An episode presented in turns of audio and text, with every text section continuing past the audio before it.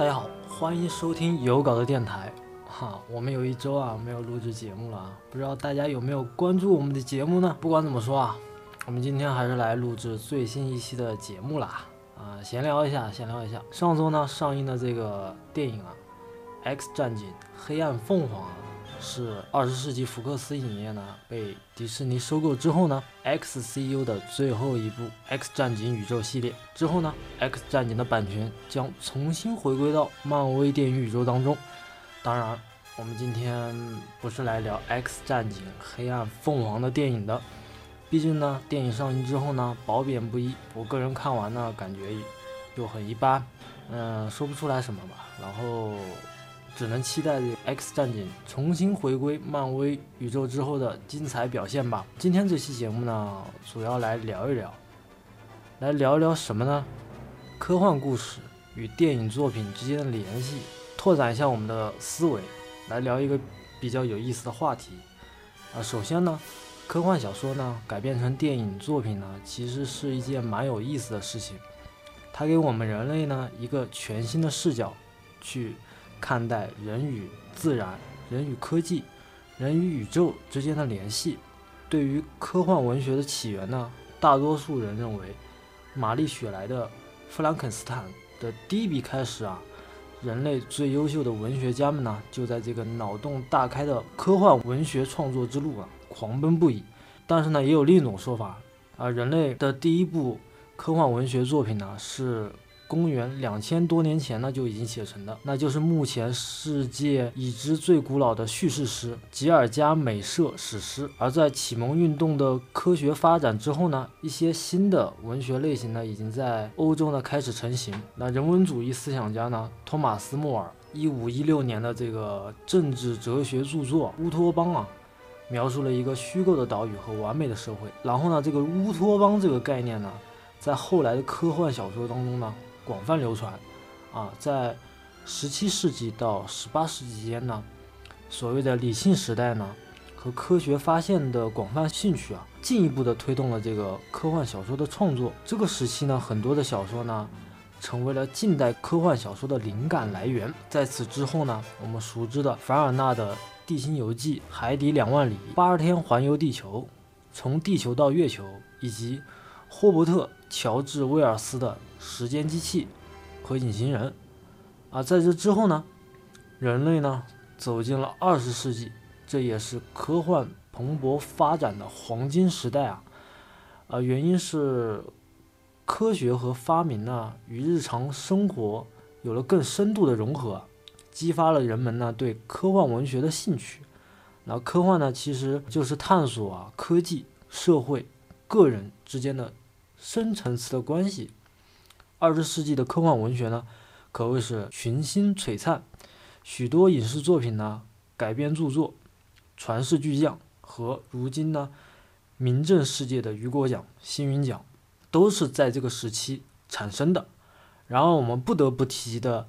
两位大神级的人物啊，在科幻界被称为脑洞史上的日月双神。那先来介绍第一位吧，第一位是这个艾沙克·阿西莫夫。他本人的代表作呢，就有《银河帝国》系列、《基地》系列、机器人系列。其中呢，这个今年呢，这个苹果公司推出的这个流媒体平台啊，Apple TV Plus 啊，也将把这个《基地》系列呢拍摄成剧集。本部剧的剧集的这个导演啊，是由这个什么大神啊，诺兰导演的弟弟乔纳森·诺兰执导。所以大家可以，呃，有兴趣的小伙伴们可以近期可以关注一下啊，了解一下。还是一部比较值得一个期待的一个科幻剧集吧。然后下面，下面我们要介绍的另外一位大神呢，是科幻作家亚瑟·克拉克。啊，他是一位英国科幻作家。我们最熟知的呢，就是他和电影大师呢斯坦李·库布里克共同执导过的这个《二零零一太空漫游》啊。无论是小说还是电影啊，都堪称科幻史上的经典之作。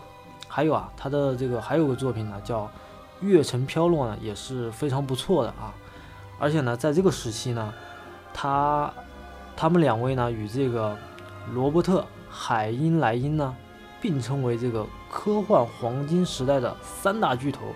啊，听起来很炫酷啊，三大巨头啊，对吧？我们知道漫威三大巨头，雷神、钢铁侠、美队。那我们科幻的这个黄金时代三大巨巨头呢，就是这个阿西莫夫啊、亚瑟克拉克啊，还有这个海因莱因啊。啊，当然了，我觉得这个科幻文学呢，不仅影响了这个影视作品啊，其实呢，很多层面呢，也影响到了一些游戏创作者们。大家一定听说过《红色警戒》与《星际争霸》这两款游戏吧？而且这两款游戏都是由这个 E.I 和暴雪出品的嘛。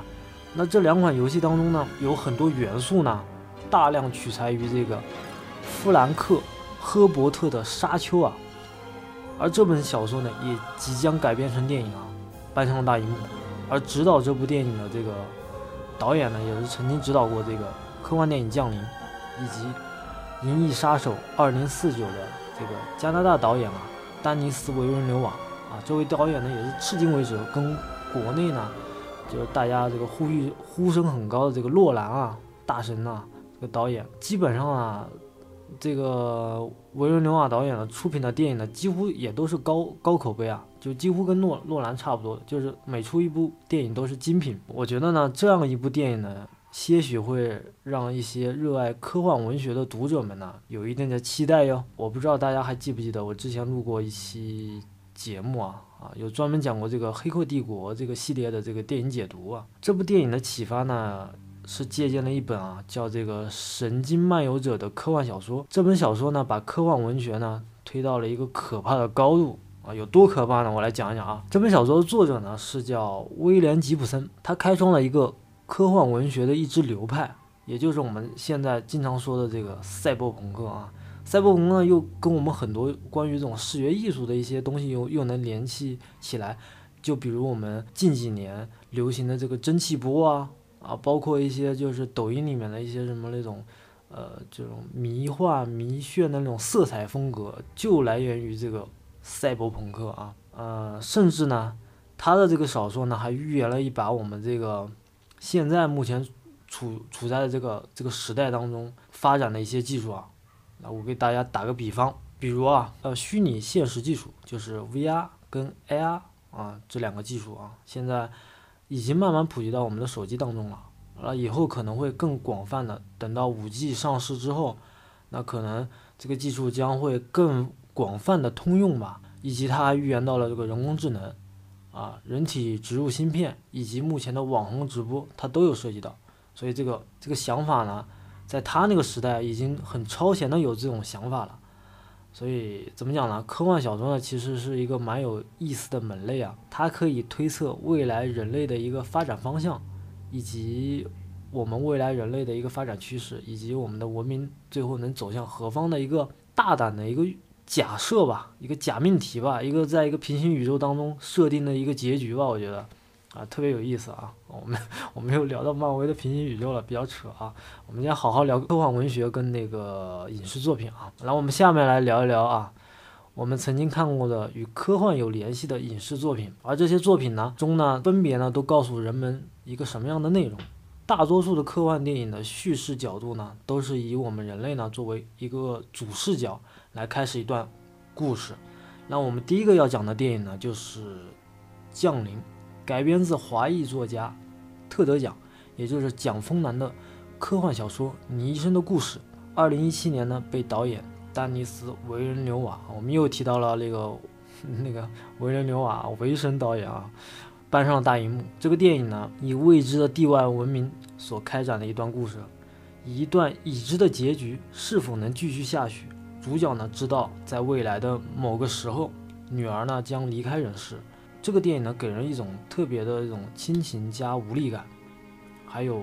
带有这种爱与生命的意义啊，这个层次在里面。我觉得这样的一部科幻电影，将人的一生所遇见的所有事情都具象化了，从出生到你整个人走向死亡的一个过程。有时呢，我们也在反问我们自己一个问题：当我们知道未来某个结果就是这样的，就是这么一个结果。那我们还会选择我们当初所要经历的这样的一个过程吗？所以这个降临啊，也是我今天第一个拿出来讲的一个电影，所以让大家可以如果看过的人可以去回味一下啊。那我们下面我们要讲我们今天要说的第二个电影啊，第二个电影呢也是本周呢要上映的一个电影《女武神与雷神》在这个阿拉斯德啊再就业啊，化身为黑人拯救宇宙，也就是这个黑人系列啊，这个电影就特别的荒诞幽默啊，特别的有趣啊，特别的搞笑啊。你可以把它当做一个喜剧片来看，也可以把它当做一个科幻片来看，也可以把它当成一个动作片来看。是以一个这个专门调查的这个不明飞行物体的一个组织啊，我相信有很多 UFO 爱好者，这个地外文明有探知需求的人们呢，一定会喜欢这个系列。对于我们自己来说呢，地球有无限的生命力，但它放逐在整个宇宙当中呢，又显得特别渺小。探求未知，我们与地外生物和宇宙之间的联系。电影里面呢，也有一些特别荒诞和有趣的内容，很轻松啊，也很幽默。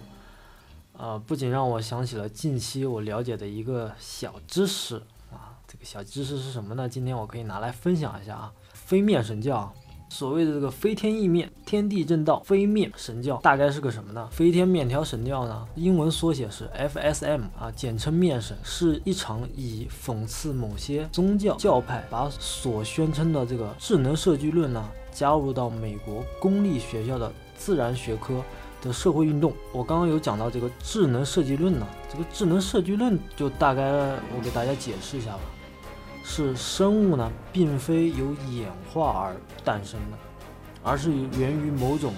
超自然的智能设计而诞生的。这个飞面神教的信仰的中心呢，是一个不可见且可感知的这个飞行的意大利面条的怪物，在一次严重的酗酒之后呢，创造了整个宇宙。而这个飞面神教呢，已经变成了全世界无神论者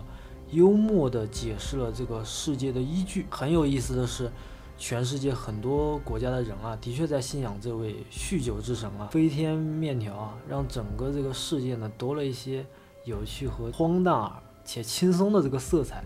我们今天也就大概介绍一下这个飞天面条神教，也叫面神嘛。啊，我觉得这个这个内容跟我们今天讲这个黑人呢，也也特别的有结合感，就很荒诞，很幽默，我就很。很调皮的去解释啊，我们这个宇宙，我们这个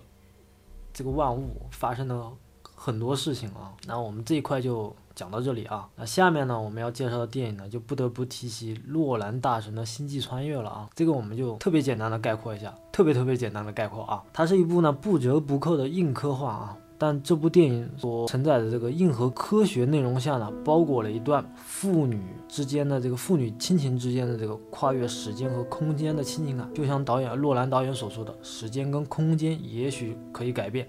但是唯有人类的爱是永恒不变的。那我们这个简单很概括吧，对不对？然后我今天就有感而发，有感而发啊。就让我想到了这个去年我看过的一个纪录片啊，这个纪录片的名字叫《詹姆斯卡梅隆的科幻故事》，里面的每一个导演呢都表达了自己对科幻的理解啊，包括对科幻作品的理解。当然，我今天也是截取了一部分的科幻作品来说啊，所以我也产生了很多联想嘛啊，人类的科技进步最后是是否会导致我们的毁灭呢？然后还有个是对于地外文明的造访。到底是存有敌意的还是善意的呢？换句话说，就是因为文明的发展呢是不一样的嘛，每个生命和物种都有自身的局限性。我们我们今天聊的这期节目呢，我觉得真的是很值得探讨的一期内容啊！我也相信这期节目之后呢，大家都能喜欢这里面的内容啊。毕竟影视作品和文学创作呢，是我们人类独有的一种通过理性到感性的认知，从而表达在文字。文字上面，或者是视觉画面上面的一种阐述方式。那今天呢，我们的节目呢就到这里，希望大家能喜欢这期节目呢。今天也希望大家可以脑洞大开，去呃想象你生活当中所有的事情可以发现的关于跟科幻有联系的一些东西吧。然后我是金刚腿，那欢迎大家收听本期节目，也。让大家等了一周之后，我们才录制的这期节目。不管怎么说，我们不定期更新嘛，希望大家可以多多关注我们的节目。那我们今天的节目就聊到这里，欢迎大家收听，我们下期节目再见哦，拜拜。